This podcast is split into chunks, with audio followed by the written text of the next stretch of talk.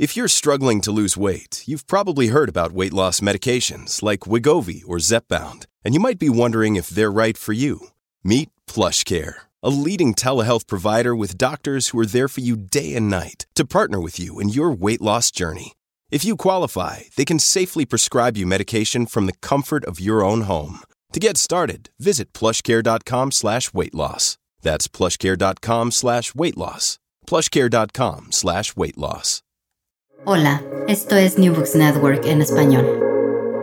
Hola, bienvenidos una vez más al programa New Books en Psicología, un podcast de New Books Network. Le habla su anfitriona Ruth Nina. Y en el día de hoy eh, nos acompaña la doctora Paz Guarderas desde Ecuador. Le damos la bienvenida, doctora Guarderas. Muchísimas gracias, eh, Ruth, por esta invitación y también al programa New Book Psicología por abrir este espacio en el que podemos eh, hacer difusión de, los, de las publicaciones y trabajos que estamos realizando en las distintas universidades y espacios académicos latinoamericanos. Muchísimas gracias. Gracias por su presencia, en la cual estaremos hablando de su libro, Cómo se mide el acoso sexual aportes para determinar la prevalencia del acoso sexual en, en las instituciones de educación superior. Eh, cabe mencionar que además de la doctora Guarderas, tenemos a otro coautor que es Juan Cubi, si lo dije bien, eh, Juan Cubi. Sí, y es una recopilación de varios autores, eh, pero voy a dejar que ella nos explique. Pues antes de iniciar con el libro, me gustaría que el, público pudiera conocer su trayectoria académica y si nos podrías hablar brevemente sobre tu trayectoria como psicóloga social, por favor. Claro, con mucho gusto. Bueno, em, quizás comenzar comentando que eh, mi, formación inicial en el pregrado lo hice en la Universidad Católica de Sao Paulo, en la PUC Sao Paulo, en Brasil, y fue allí eh, donde empecé a motivarme, a interesarme por el campo de la psicología social. En esta universidad, esta área es un área que ha tenido un largo desarrollo y eh, desde diferentes aristas, paradigmas. Entonces, eh, para mí fue como muy motivante poder empezar a vincularme con el asunto de la psicología social.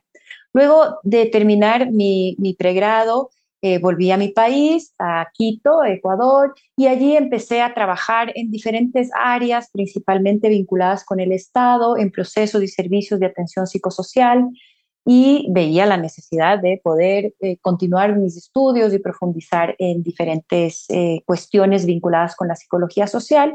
Y fue así que hice mi maestría en la Universidad Autónoma de Barcelona, en España, eh, en, el programa de doctorado que está dentro del área de psicología social y mi maestría fue sobre esta temática.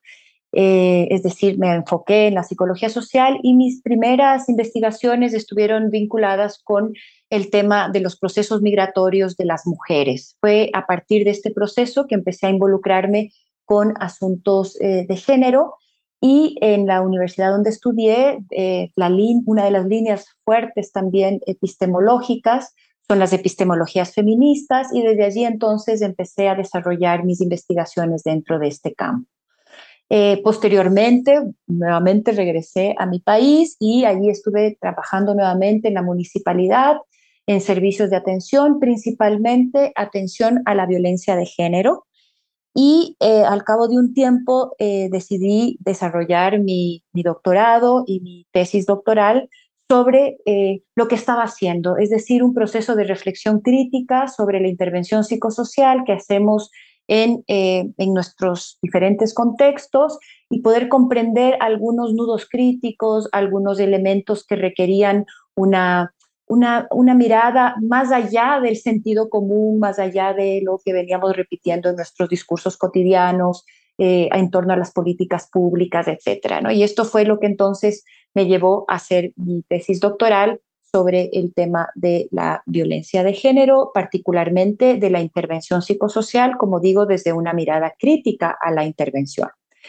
Y posteriormente eh, me he involucrado ya en la docencia en la Universidad Politécnica Salesiana eh, soy profesora de la carrera de psicología y mis líneas de investigación están vinculadas con la intervención psicosocial y violencia de género, con el asunto del acoso sexual universitario y también con temas relacionados con los derechos sexuales y reproductivos y el movimiento feminista.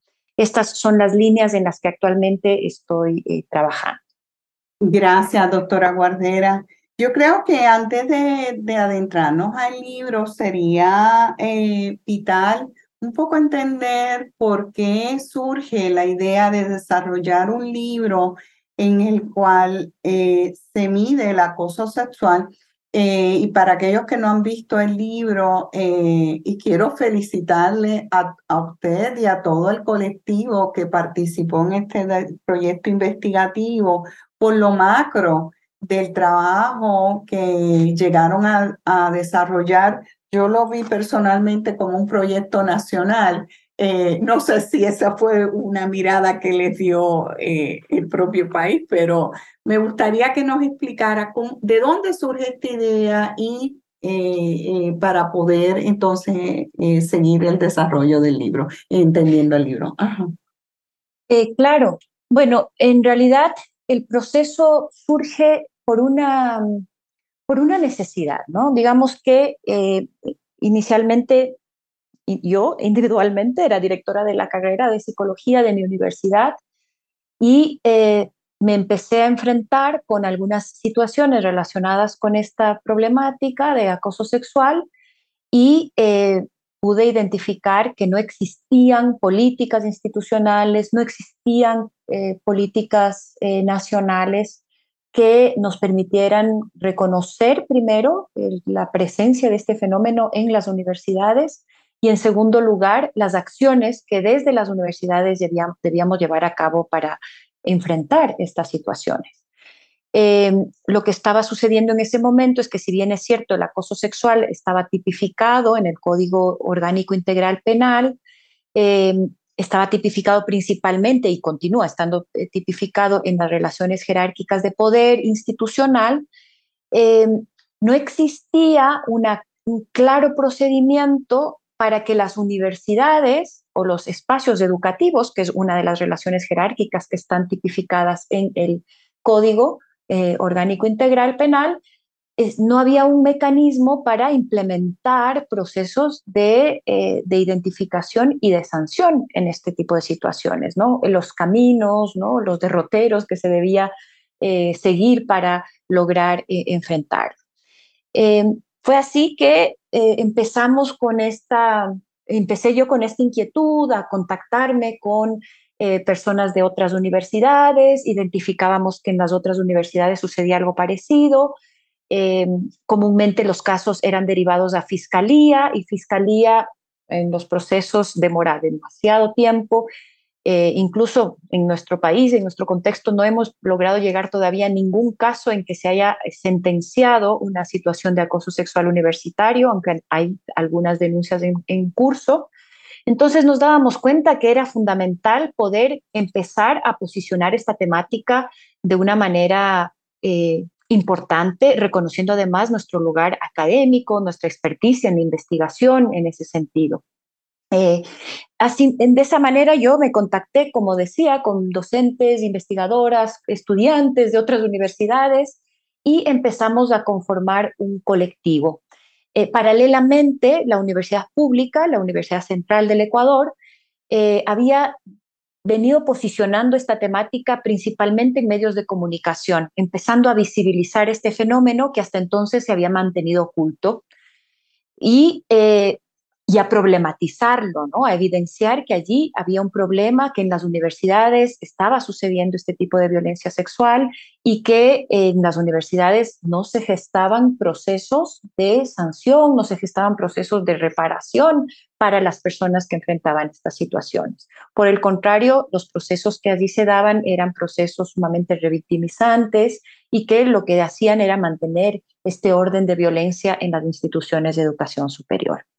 Esta primera articulación nos hizo encontrar este, este colectivo que luego eh, ya nos conformamos como una red, somos la red eh, interuniversitaria de investigación feminista sobre el acoso sexual, Es una red conformada por 13 universidades del país en la actualidad y em, en la red tuvimos que tomar algunas decisiones de cómo empezar un proceso que a la larga lo que pretendía era el que podamos hacer una contribución para que se cuenten con políticas institucionales de prevención y atención en el caso de este tipo de violencia de género dentro de las instituciones de educación superior y que a nivel nacional también se contaran con políticas que vinieran en, este sentido, ¿no? Es decir, que hubiese una respuesta política también. Entonces, nuestra primera definición fue realizar un proceso de investigación. Creíamos que desde allí podíamos aportar y tomamos la decisión de que nuestra investigación sea desde el enfoque cuantitativo. Una decisión que debo confesar nos costó mucho en, decidir hacerla de esta forma porque la mayoría de nosotras veníamos de procesos de investigación cualitativa, pero reconocíamos que el contexto en ese momento en donde ya se había empezado a hablar de la temática, donde los medios de comunicación habían empezado a hacer un eco sobre el asunto, veíamos que los datos eran claves y, comprendíamos que políticamente los datos duros iban a tener un mayor impacto en nuestra sociedad. Ya nos había sucedido en algunas ocasiones a las personas de la red que habíamos hablado con las autoridades de nuestra universidad sobre la importancia de contar con un reglamento interno, una normativa interna para este tema, y habíamos recibido la respuesta de que no veían que era algo urgente porque se trataban de casos aislados y que por lo tanto no se requería una política específica, sino contar con la política que estaba establecida a nivel nacional, que es que Fiscalía se encargue del proceso de investigación y luego el proceso esté dentro del de, eh, Consejo de la Judicatura, de acuerdo a los procedimientos legales que nuestra Constitución y que los reglamentos eh, y las leyes establecen en nuestro país. Entonces, esta respuesta nos hizo pensar que era necesario hacer un proceso de investigación cuantitativa. Y entonces ahí empezó este proceso, ¿no? que lo que pretende a la larga, como he dicho, nuestro, nuestro fin último ha sido lograr hacer que se implementen políticas eh, a nivel institucional y políticas nacionales eh, para que aborden esta, esta cuestión. Y bueno, ah, seguiremos hablando al respecto, pero sin duda hemos tenido logros muy interesantes desde la investigación en este sentido. Entonces, lo que dio origen a este proceso fue esta necesidad imperante de contar con datos confiables que permitan contribuir a la elaboración de la política, de la política pública a nivel institucional también, y también de esta necesidad de este colectivo de investigadoras, profesoras, estudiantes, incluso de las áreas administrativas encargadas de, de las áreas de bienestar universitario, que veían eh, la necesidad de esta articulación, de este encuentro, de este poner en común las cuestiones que estábamos viviendo en nuestras universidades y las impotencias que vivíamos ante esta situación eh, que estaba siendo visibilizada por eh, los las estudiantes, por los movimientos estudiantiles y también por los movimientos feministas en el Ecuador. fascinante escucharlo. es que me quedo pensando en escuchar sus palabras porque eh, aquellos que no han visto el libro, eh, orquestar todo este proyecto, por eso dije un proyecto macro, eh, fueron, fueron como 18 universidades ¿no? que, que aplicaron el instrumento y que es un trabajo de mucha complejidad porque tuvo diferentes niveles donde estuvo vinculado diferentes protagonistas de los mundos universitarios, que es desde los estudiantes, el profesorado y el mundo administrativo, así que hay una diversidad de, elementos eh, involucrados. Eh, eh, entiendo perfectamente la preocupación de usted entre lo llevar a cabo un estudio cuantitativo, sobre todo cuando uno tiene una trayectoria cualitativa, pero a mí me parece muy interesante el, todo el proceso, porque así son las investigaciones uno puede tener esa amplitud. Ahora, yo quisiera preguntar eh, unos aspectos desde una mirada más teórica, eh, un poco para que la gente conozca eh, desde, qué, desde qué noción de acoso sexual ustedes partieron y a su vez también este, los marcos teóricos eh, que sostienen el trabajo, si, le, si pudieran eh, compartir con nosotros ese, ese proceso. Bueno, la, primera cuestión que, enfrentamos, ¿no es cierto?, al, revisar la literatura es que existen innumerables definiciones y comprensiones sobre el asunto del acoso sexual. No, no existía una suerte, no existía una, una, un posición, posicionamiento unánime, ¿sí? Y sin duda cada uno de estas lecturas respondían, por un lado, a paradigmas epistemológicos, ¿no es cierto?, teóricos, metodológicos, eh, pero también eh, respondían a contextos geográficos. La principal, los estudios en torno al acoso sexual universitario son muy vastos, principalmente en el norte global, en Estados Unidos y en Europa, que empiezan a posicionarse como una cuestión necesaria de ser eh, teorizada y, trabajar en el desarrollo justamente de aportes teóricos en ese sentido desde la década de los 80. ¿no? Em, no obstante, en los países latinoamericanos era un tema que todavía estaba en emergencia. Digamos, cuando nosotros empezamos a investigar, si bien es cierto, existen investigaciones desde, desde larga data, la cantidad de investigaciones y, el debate hecho en, Latinoamérica era más escaso en relación con lo sucedido en el norte global.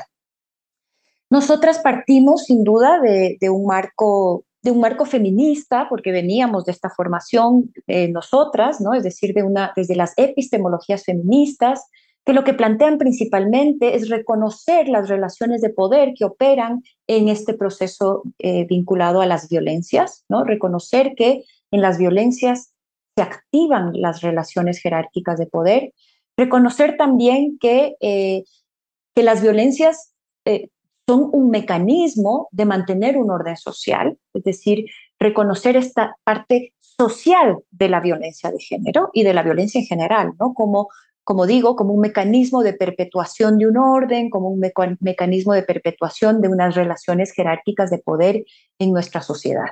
Este era nuestro marco de partida.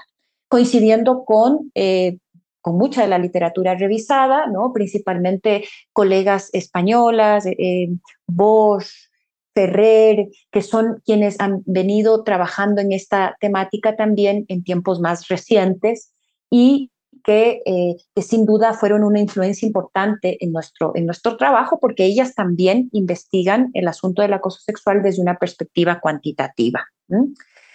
Eh, sin duda, creo que eh, en el momento en que empezamos a trabajar con el haciendo el estado del arte y mirando qué es lo que se había investigado al respecto, pudimos ver que también era necesario apostar por una construcción eh, teórica del concepto. Era importante asentar lo que veíamos en la literatura con aquello que encontramos también en nuestros contextos específicos.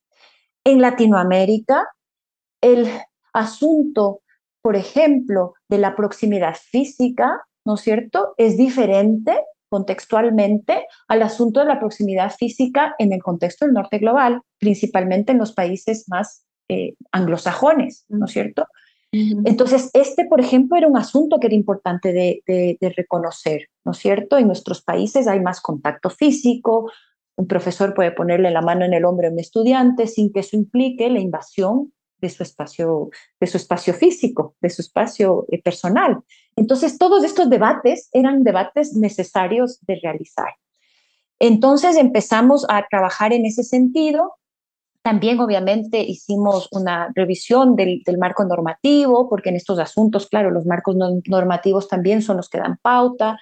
Eh, el acoso sexual también es tipificado como tal a través de eh, de las normativas y convenciones internacionales, ¿no? principalmente del ámbito del trabajo, es por donde empieza a trabajar, a, abordarse esta temática, la OIT, ¿no? Entonces también recogíamos estos debates a nivel eh, normativo y, los propios, y las propias normas internas nuestras para a partir de eso poder establecer una, una, mirada sobre lo que sería este, este tema del acoso sexual.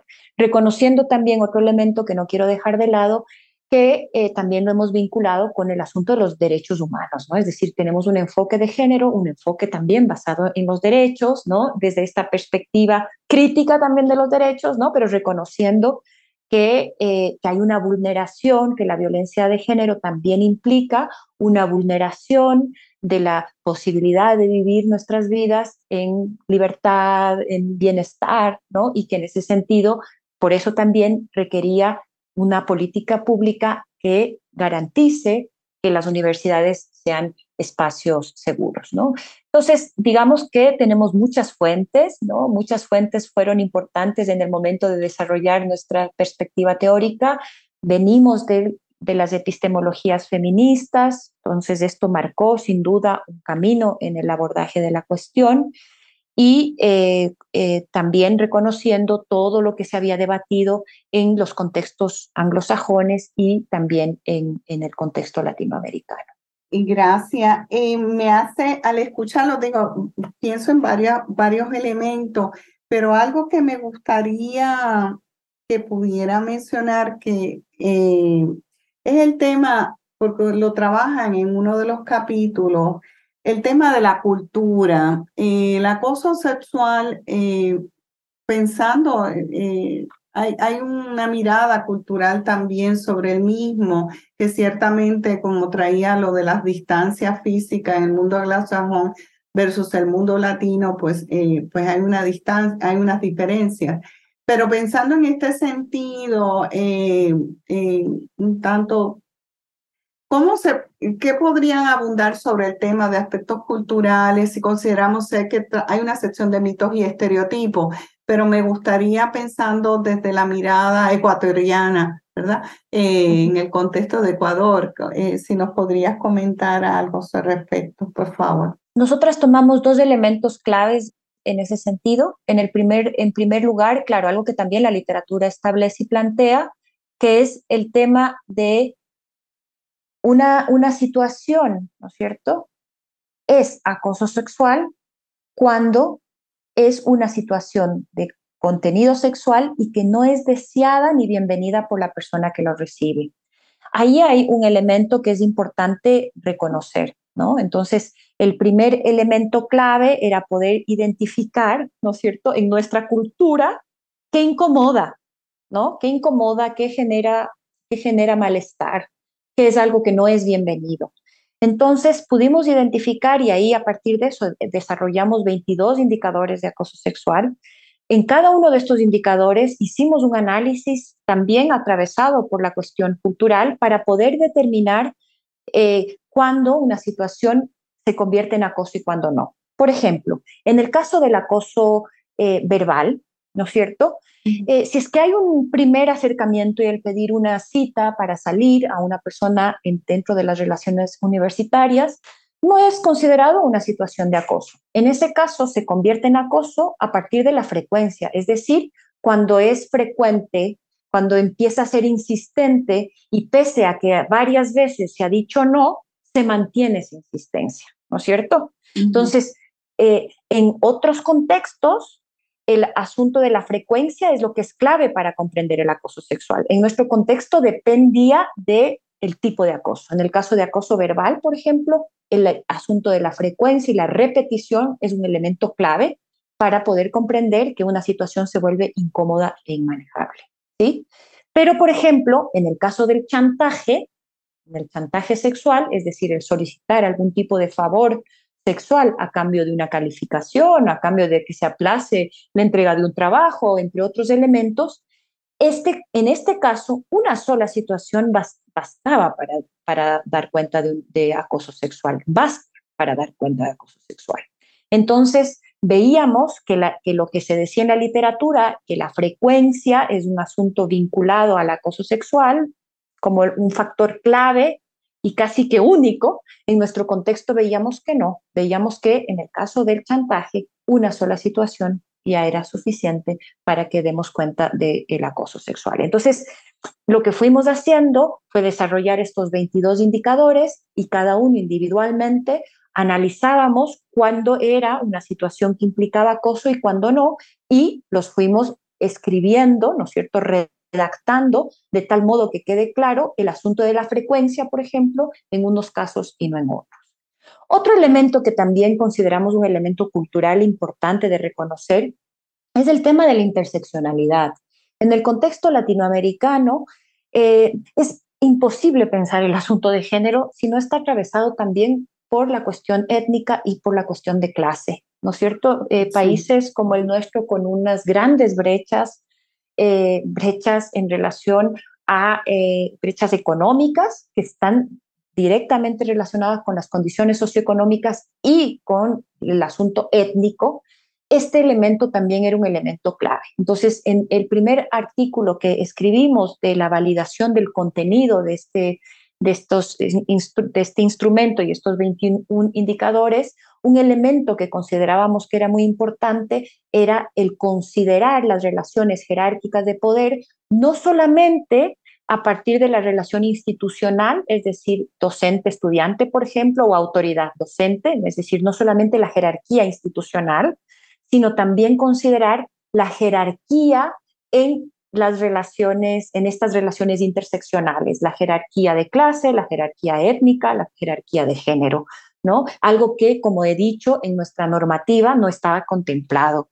Entonces, también mirábamos que este, esta otra arista era una arista eh, fundamental. A partir de eso, entonces, planteamos, ¿no es cierto?, una, una definición de lo que es el acoso sexual universitario eh, que recoge algunos elementos que también eh, necesitábamos establecer, ¿no es cierto? En primer lugar, cuando hablábamos de, de acoso sexual, de qué sujetos intervinientes en este, en este, en este, en este problema considerábamos, ¿no es cierto? En nuestro país, muchas de las investigaciones que se hacen en el asunto de la violencia de género son encuestas que se aplican únicamente a mujeres. Y ahí hay, un, ahí hay, una, ahí hay una, un vacío, ¿no es cierto? Y que es un vacío que también en el momento de establecer políticas públicas o procesos de concientización, muchas veces es, ahí también hay un reclamo. ¿cierto? No, pero la violencia también ocurre hacia los hombres y entonces, ¿cómo es que eso no está claramente este, este, eh, estipulado? Entonces, una de las definiciones que hicimos en el equipo es que pensemos que los sujetos intervinientes en los procesos del acoso sexual no solamente eran, eh, digamos, no solamente eran las mujeres, sino que también podamos mirar hombres y mujeres acosados sexualmente y que podamos pensar también en que datos, o sea, o más, que datos, elementos que al aplicar la encuesta nos permitan reconocer cuál es el género de la persona que acosa. ¿sí? Entonces, eso también fue un elemento clave y como, como también ya se ha mencionado, el poder comprender que el acoso sexual ocurre en todos los estamentos de la universidad, en el personal administrativo y de servicios, en el personal docente y también en el estudiantado. Entonces, esta fue la primera definición. Ok, ¿qué vamos a, medir? Vamos a medir el acoso sexual, sí. ¿Quiénes son los sujetos intervinientes? Pues vamos entonces a establecer con claridad que vamos a investigar tanto el caso de eh, hombres como de mujeres para poder comprender eso. El segundo elemento estaba asociado con el tema de las conductas o percepción. ¿Qué conductas son esas conductas que dan cuenta de acoso sexual? Entonces, aquellas conductas que tienen un contenido sexual. Está el contenido sexual implícito allí. Y también el tema de la percepción, es decir, cómo las personas que reciben el acoso sexual perciben si es que es una situación que les incomoda o no. Ahí hay un elemento que tiene que ver con la percepción que tienen quienes reciben acoso sexual. ¿sí? Todo eso entonces nos permitió, eh, como decía, establecer una definición del acoso sexual eh, como una práctica verbal, escrita, oral, físico, gestual, ¿cierto? Que esto es algo que también la literatura ya nos planteaba, con contenido sexual que no es consentida ni deseada por la persona acosada, que la finalidad de este tipo de eh, violencia de género es el ejercicio de poder o la satisfacción sexual del agresor. Veíamos también que en la literatura habían como discrepancias en ese sentido. Nosotros recogimos ambas, pensamos que está asociada al ejercicio de poder y también a la satisfacción sexual de quien agrede.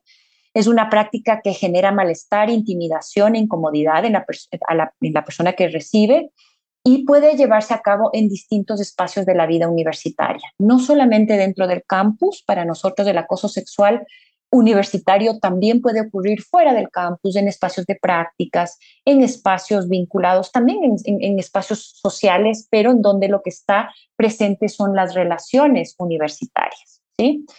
Y eh, de alguna forma también consideramos que el acoso sexual implicaba el aprovechamiento de situaciones de superioridad basadas en no solamente en las relaciones jerárquicas institucionales, como ya he mencionado, sino también en las desigualdades de género, por orientación sexual, por orientaciones por condiciones socioeconómicas, quiero decir, por condiciones étnicas, entre otras posiciones de subalternidad social. Entonces, este, esta gran definición que hemos hecho, ¿no es cierto?, recogía sin duda elementos de la literatura, pero también estaba pensada en algunos elementos contextuales específicos para eh, el contexto ecuatoriano y creemos que también Latinoamérica. Gracias. Eh, quería saber si pudieron identificar eh, diferencias entre las universidades, y perdone mi ignorancia, pero no, supongo, o sea, en universidades podemos decir privadas o públicas o bien de área rural o área privada, porque no conozco muy bien la geografía de las universidades donde están ubicadas en Ecuador, por ello, pero quería saber si, si resaltó algo, me, me surge esa pregunta en ese proceso de investigativo. Claro, la primera, una vez que, teníamos ya desarrollados los 22 indicadores de acoso sexual, en, la, en el proceso de la red eh, eh, estaban presentes personas de diferentes lugares. Es súper importante esa pregunta porque el Ecuador es un país muy diverso culturalmente ¿no? y geográficamente, ¿no? entonces tenemos zonas de la Amazonía, tenemos zonas de la de andinas, de la montaña, y tenemos zonas costeras, ¿no? Y también, bueno, zonas eh, zonas insulares, ¿no? Entonces, de alguna manera era importante poder recoger esa diversidad, ¿no? Y por otro lado, también reconocer la diversidad entre las zonas del norte del, del, país, del centro del país y del sur del país, que hay diferencias, y reconocer las diferencias justamente entre las zonas eh, urbanas y las zonas rurales. Entonces, en el primer equipo de, personas del comité de expertas y de expertos que eh, hicimos la revisión de los 21 indicadores ¿no? y todos los ajustes que fueron necesarios, buscamos la participación de personas de diversas formaciones, eh, formaciones ¿no es cierto?, profesionales, con, que venían de diferentes universidades, de diferentes lugares geográficos del país, ¿no? porque nos interesaba justamente que se pueda recoger esa, diversidad. ¿no? Eh, luego, el, proceso también pasó por un piloto y este piloto fue realizado en las ciudades donde hay más cantidad de universidades y en algunas universidades que tienen extensiones en la zona amazónica y que tienen extensiones eh, en zonas más, en zonas rurales. Entonces, en el pilotaje también pudimos hacer los ajustes necesarios para que eh, principalmente ahí lo que surgió fueron algunas dificultades en términos lingüísticos para lograr hacer que el lenguaje sea comprendido en las preguntas que hacíamos en los distintos contextos. Ahora, ya, ya tenemos ahora los resultados, justamente estamos en proceso de publicación de un nuevo libro ya con los resultados de, esa, de, esta, de, los, de la aplicación a nivel nacional y una cosa que resulta interesante es que, eh, bueno, la ciudad donde más universidades hay es de la capital, en Quito, ¿no? Y eh, eh, los datos de Quito dan cuenta de una mayor prevalencia de acoso sexual que en, las zonas, en las zonas de provincia, ¿no? Hay una ligera diferencia, no es significativamente alta, pero hay una diferencia. Y bueno, eso nos llama la atención, ¿no? Eso, eso da cuenta de algo que tenemos que indagar con más claridad, que puede ser relacionado con el tema del, de mayor conocimiento de aquello que te incomoda, ¿no es cierto? Tener más claro aquello que te incomoda y que te molesta, que en otros contextos puede ser más naturalizado, ¿no es cierto? Entonces ahí hay un elemento que creo que es importante también eh, poder profundizar ya con los datos que tenemos para eh, poder comprender también eh, con más claridad este asunto de la percepción de incomodidad, ¿no? Que es un asunto que resulta complejo. Sí, bueno, eh, pues vamos a ir pasando a la, a la última parte de la entrevista Eh, y ya que estaba hablando sobre el tema de, de los resultados, quería saber este, cuál, es, cuál es la continuidad de este proyecto. ¿Ya tienen un instrumento? ¿Han tenido un impacto grande? ¿Y hacia dónde van eh, la red eh, que han llegado a desarrollar? Me gustaría si pudieran compartirlo con nosotros. Bueno, este libro eh, de alguna manera lo que muestra es justamente todo este proceso de elaboración del instrumento y también eh, cuenta con un apartado para que quienes eh, tengan el instrumento en sus manos puedan aplicarlo siguiendo los mismos parámetros que hemos aplicado en esta investigación a nivel nacional. ¿no? La idea nuestra con este libro fue poder aportar justamente para que eh, se, difunda un instrumento unificado, contextualizado para Latinoamérica, que esto también es un punto importante. Los instrumentos de medición de acoso sexual han sido desarrollados principalmente en el norte, ¿no es cierto? Entonces ese también es un tema que, que, es importante reconocer y por eso mirábamos que debíamos desarrollar un instrumento ad hoc y validarlo en el contexto nuestro. Entonces, una vez que ya hicimos todos los procesos de validación de estadísticos, ¿no es cierto?, de este, de este instrumento, lo hemos aplicado a nivel nacional y tenemos una muestra de más de 25 mil eh, sujetos que han participado de este proceso, involucrando a las universidades, de, a diferentes universidades de las diferentes regiones del país una muestra bastante importante para esta investigación y ya tenemos los datos nacionales en este momento. Como decía, estamos ya por publicar este, esta información. Pero yo quiero decir que también resultó muy importante el proceso de aplicación de la, de la encuesta en las universidades porque ese proceso implicó el inicio de una sensibilización en la comunidad universitaria sobre esta problemática, empezar a hablar de aquello que no se había hablado. Eso ha sido un tema muy importante. Y paralelamente, no quiero decir que solo este instrumento haya llevado a esto, pero fueron varios procesos, como he dicho, el movimiento estudiantil, el movimiento feminista, el posicionamiento muy fuerte desde las universidades públicas de nuestro país y también esta investigación que nosotras hemos desarrollado eh, instaron de alguna manera a las, a las instituciones eh, educativas y también a, el, eh, a, las, a, las, entidades encargadas de regir la política pública de las instituciones de educación superior a implementar protocolos de prevención y actuación en los casos de acoso sexual. En este momento contamos con protocolos en, las, en todas las universidades que participaron de esta investigación, que también es un gran logro de este proceso. ¿no? Nos damos cuenta que, que la investigación es importante que se haga de forma que también tenga un impacto en la sociedad, ¿no? Ahora estamos, eh, todo el tiempo tenemos que investigar y publicar mucho en revistas de alto impacto y, y, muchas veces las investigaciones que hacemos no tienen un impacto verdadero en nuestros entornos y contextos, ¿no? Entonces, yo creería que este es uno de los elementos que yo también quiero eh, resaltar de este proceso, fue justamente que tuvo un importante impacto en las universidades a nivel nacional. Y en, la actualidad, eh, la red está trabajando en algunos otros elementos. Por un lado, estamos haciendo todo un proceso de investigación cualitativa para poder comprender la complejidad de, eh, del acoso sexual desde una perspectiva cualitativa. Estamos haciendo investigación, acción participante eh, con mujeres que han enfrentado el acoso sexual, porque se debe decir que cinco de cada diez mujeres han enfrentado acoso sexual en las universidades, tres de cada diez varones también, pero de estos varones, el 60% son personas de las diversidades sexogenéricas, ¿sí?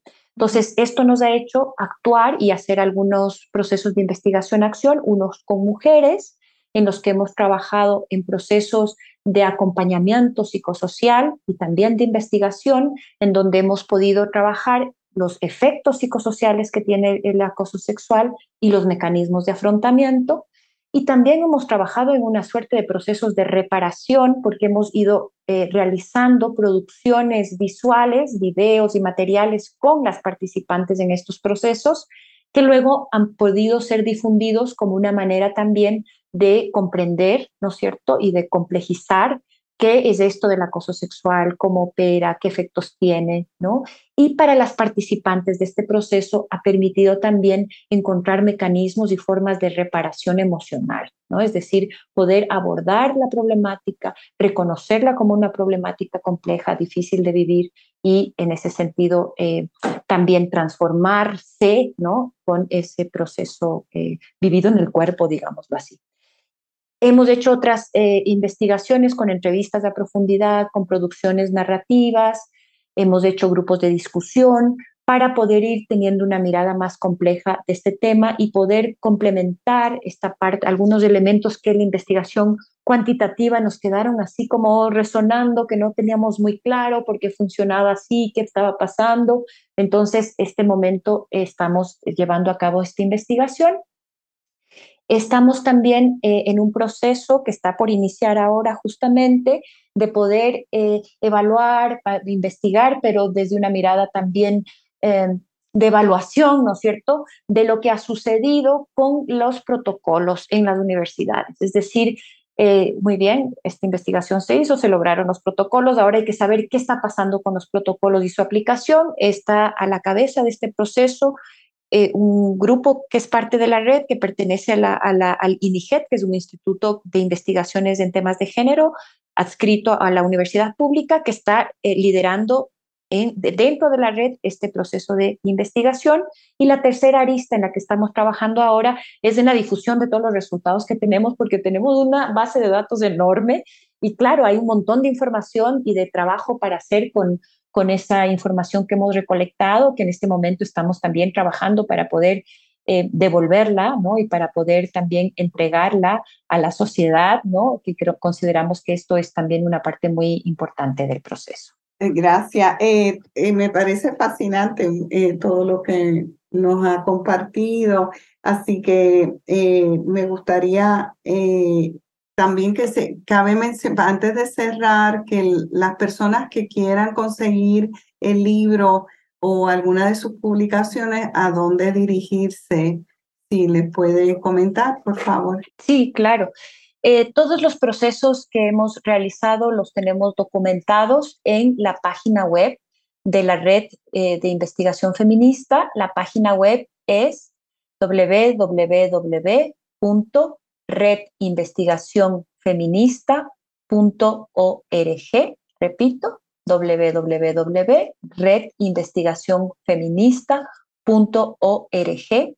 Ahí van a poder encontrar este libro y otros artículos que hemos desarrollado con la temática que venimos investigando y también podemos encontrarlo en la editorial Avia Yala que tiene a disposición eh, libros en formato digital y también a partir de esta, en esta editorial podemos acceder a este material.